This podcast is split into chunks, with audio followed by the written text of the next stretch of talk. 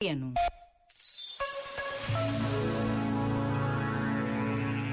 Começar cada dia com uma vontade expressa de o viver em verdade não é fácil, porque não sabemos quando e como vamos ser confrontados com o dilema de responder com verdade a uma pergunta ocasional, imprevista. Não é fácil, mas é possível. Ser cristão também passa por aqui, pela vontade expressa de sermos verdadeiros em palavras e ações. Para reconhecermos a importância da verdade na vida pessoal de cada um de nós, basta a pausa de um minuto. Pensa nisto e boa noite.